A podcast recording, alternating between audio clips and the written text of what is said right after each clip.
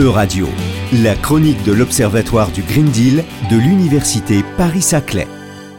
Dans le cadre des chroniques euh, liées aux questions environnementales euh, et au pacte vert de l'Union européenne, nous avons le plaisir d'entendre Rachid Mermi, étudiant à l'Université Paris-Saclay, qui comprend l'Observatoire du Green Deal, venir nous parler des OGM.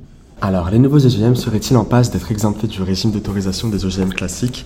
C'est en tout cas ce que souhaite la Commission européenne dans une proposition de loi présentée en juillet dernier visant à encadrer les nouvelles techniques génomiques, dit également nouveaux OGM. Mais c'est quoi ces OGM et à quelles restrictions sont-ils soumis? Les OGM sont à l'origine des organismes dont l'ADN a été modifié afin de leur attribuer un nouveau caractère, c'est-à-dire améliorer leur résistance aux maladies, à la sécheresse ou encore aux herbicides.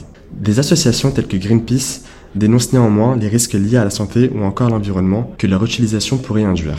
Dès lors, les OGM sont initialement soumis à une législation de l'Union stricte, qu'il s'agisse de leur commercialisation sur le marché ou de leur culture sur les sols européens. Les procédures d'autorisation des mises sur le marché des OGM ont ainsi été prévues par une directive de 2001 et deux règlements de 2003. Concernant la commercialisation de ces OGM, il est prévu que les entreprises souhaitant les commercialiser doivent d'abord adresser une demande à l'autorité nationale compétente qui la transmet ensuite à l'autorité européenne de sécurité des aliments.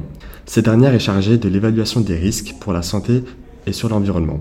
Ensuite, sur la base d'un avis de cette autorité, la Commission européenne prépare un projet de décision et le soumet au Parlement européen. Concernant la culture d'OGM sur le territoire de l'Union européenne, les entreprises sont soumises à la procédure précédemment décrite ou à celle fixée par une directive de 2001-18-CE. Cette dernière a été modifiée par la directive 2015-412 pour donner davantage de manœuvre aux États membres. Grâce à cette directive, les États membres restent en capacité d'adopter des mesures nationales d'interdiction ou de restriction de la mise en culture d'OGM sur leur territoire national. Toutefois, dans un contexte de réchauffement climatique et de détérioration de l'environnement, les nouveaux OGM devraient, d'après la proposition de loi de la Commission, régler le problème des pesticides et permettre d'avoir, entre autres, des récoltes plus résistantes. À la différence des OGM classiques, les nouveaux OGM ne modifient que les gènes déjà présents dans la plante, sans ajout extérieurs. Il serait donc nécessaire de les déréguler et de les exclure du champ du régime d'autorisation strict des OGM dits classiques d'après la Commission.